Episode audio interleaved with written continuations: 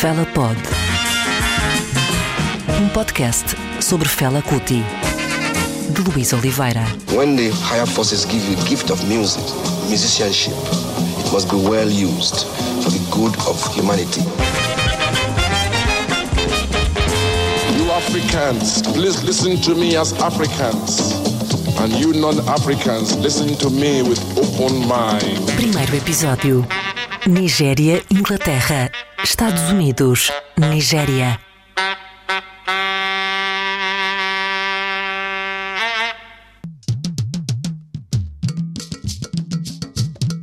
Quem nascesse em África no final da década de 30 tinha uma grande probabilidade de nascer na Nigéria. Olufela Olusegun Olodutun Handsome Kuti confirmou essa estatística a 15 de outubro de 1938, quando nasceu em Abeokuta, capital do estado de Ogun, situada a cerca de 100 km da capital Lagos. E se acham que começar um podcast sobre Fela Kuti com estes dados biográficos revela alguma falta de imaginação, não levamos a mal, mas avisamos desde já que convém continuar a olhar para o bilhete de identidade de Fela.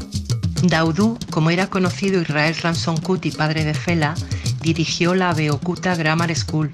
Era un maestro estricto y disciplinario que a veces utilizaba los castigos físicos. También era reverendo, pero huía de los púlpitos e inculcó la pasión por la música a su alumno y a su hijo y lo enseñó a tocar el piano. Además, se rebeló en varias ocasiones contra el intrusismo británico. Tenía mucho peso en el escenario político de la ciudad. Fue un tipo culto y muy respetado. Su madre, Mrs. Fumilayo Ramson Kuti, era una mujer con coraje y valiente, una de las primeras feministas nigerianas y la primera mujer en conducir un coche en Nigeria. Fundó la Nigerian Women's Union y fue una activista en pro de la independencia de Nigeria y una mujer preocupada por sus hijos, pero sobre todo por Fela, por el que sentía debilidad y del que intuía que pronto se cuestionaría cómo habían dejado que los ingleses manejasen su vida y su país. Dos caracteres diferentes y fuertes que sembraron el amor por la música, el panafricanismo y el, y el orgullo negro en un Fela niño que ayudaba a su madre a convocar manifestaciones con las mujeres. Sagrário Luna, jornalista e autora do livro Fela Kuti, Espírito Indómito. Um pai culto, mas severo, que o introduziu à música e ao piano, e uma mãe prestes a tornar-se heroína da Nigéria e da qual falaremos mais vezes nesta série. Foi assim, entre a rigidez e o progressismo, que cresceu Fela numa Nigéria sob julgo colonial inglês, um regime que se iria manter até 1960. A influência ocidental acabou também por cristianizar Fela e os seus irmãos, enriquecendo a sua educação musical de uma maneira que teria no futuro um impacto evidente. Ex-Fela numa entrevista em meados da década de 60 ao programa Voices of America. Oh, it was my mother really and my father uh, made me play the piano uh, very early at the age of nine, but I ran away at 14. I started to play piano really, uh, learning to play the piano. Um, that was my hometown, Abeokuta. And then after my school, well, in school I was a leader of school choir for about five years. Ao nascimento da República da Nigéria, assistiu Fela à distância. Dois anos antes, mudara-se para Londres. A ideia inicial era estudar medicina, mas rapidamente Fela Kuti quis pôr a boca no trombone, ou neste caso, melhor dizendo, a boca no saxofone. A estadia na capital inglesa foi de descoberta, claro, mesmo do que melhor seria não conhecer.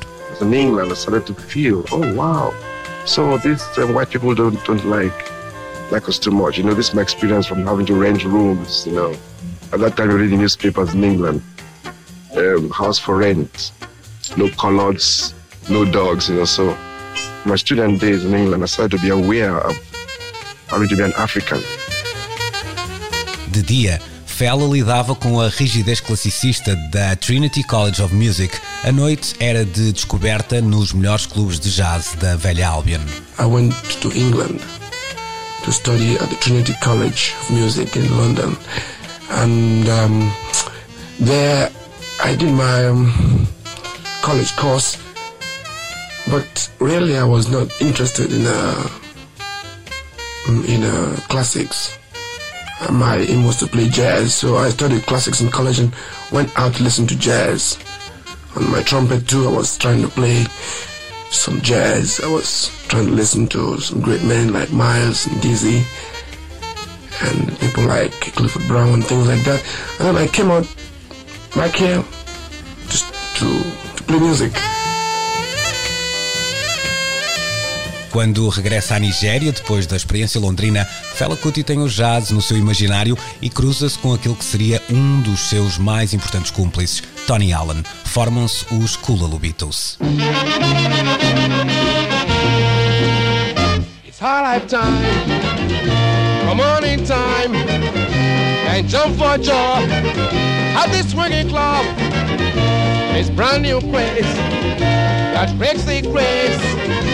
He's got the beat, he's got the hit. Do Ghana chegava o High Life a precisar de ser elevado a um outro patamar, algo que podia muito bem acontecer quando contaminado pelo funk que chegava dos Estados Unidos, e nada melhor do que procurar na fonte. A viagem que ele faz a Los Angeles em 1969 uh, eh, com os Kula Lubitos foi muito importante um, ehm, uh, eh, para ele. Uh, digamos assim, apreender essa, essa noção do groove que animava a música do James Brown nessa altura.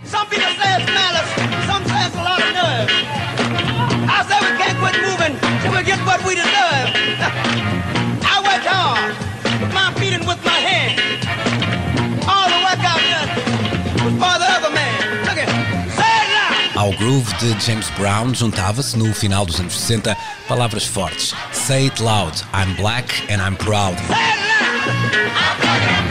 Fela chegava à terra das oportunidades e a América discutia a oportunidade de equilibrar a balança no que às lutas raciais dizia respeito. O clima era quente, o discurso era radical, mas como não ser radical quando, no tal país da liberdade, se era espancado, assassinado ou posto de parte apenas por causa da cor da pele? Who taught you to hate the color of your skin to such extent that you bleach to get like the white man? Who taught you to hate the shape of your nose and the shape of your lips? Who taught you to hate yourself from the top of your head to the soles of your feet? Who taught you to hate your own kind? Who taught you to hate the race that you belong to? So much so that you don't want to be around each other. No, before you come asking Mr. Muhammad, does he teach hate? You should ask yourself who taught you to hate being what God gave you. And I, for one, as a Muslim, believe that the white man is intelligent enough. If he were made to realize how black people really feel and how fed up we are without that old compromising sweet talk. Stop sweet talking it. If any white man in the world says, give me liberty or give me death, the entire white world applauds. When a black man says exactly the same thing, he is judged a criminal and treated like one, and everything possible is done to make an example of this bad nigger so there won't be any more like him. We will be able to speed up that day when all of God's children, black men and white men, Jews and Gentiles, Protestants and Catholics, will be able to join hands and sing in the words of the old Negro spiritual, free at last, free at last, thank God Almighty,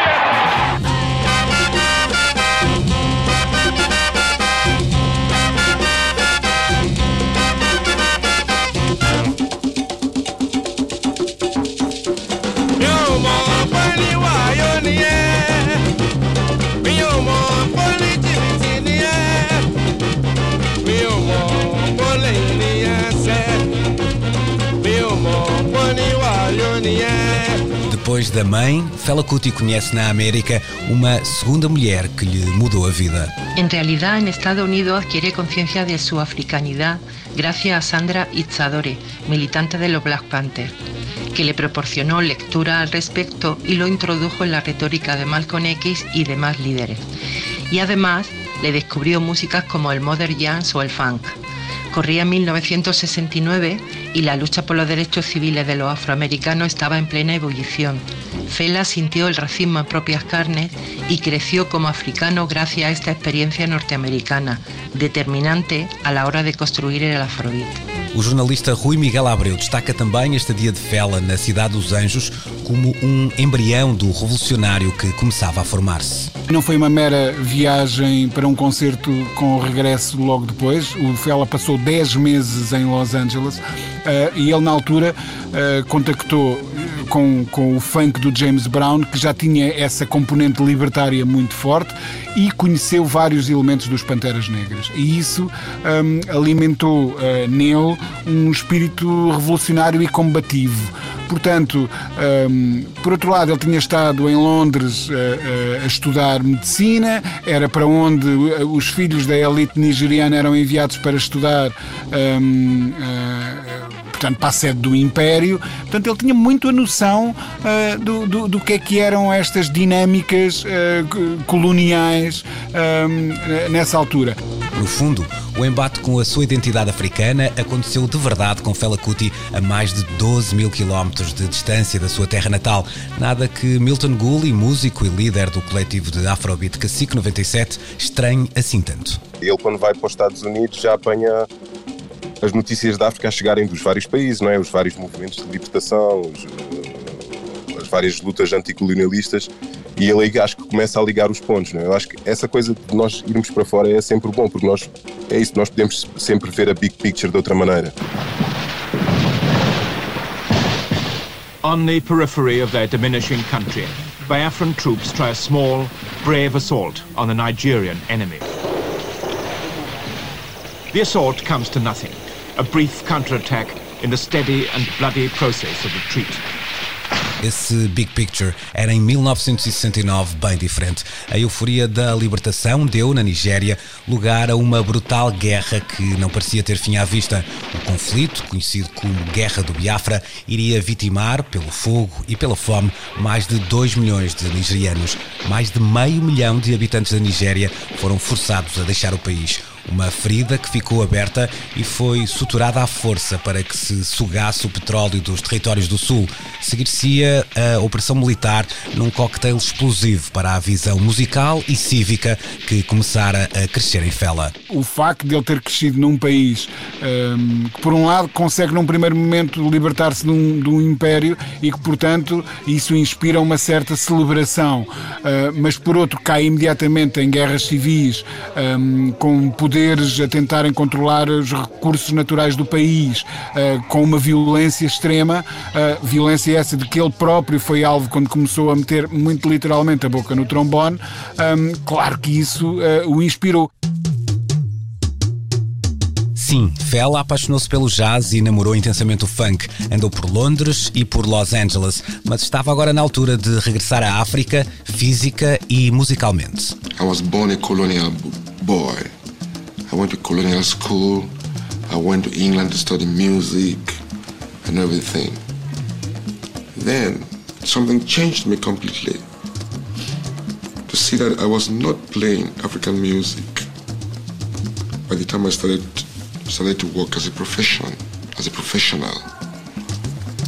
Now, so I had to take I had to take myself back to my culture, started to read, find books to read, started, started to listen to a lot of traditional African music, tried to know the real history of African music.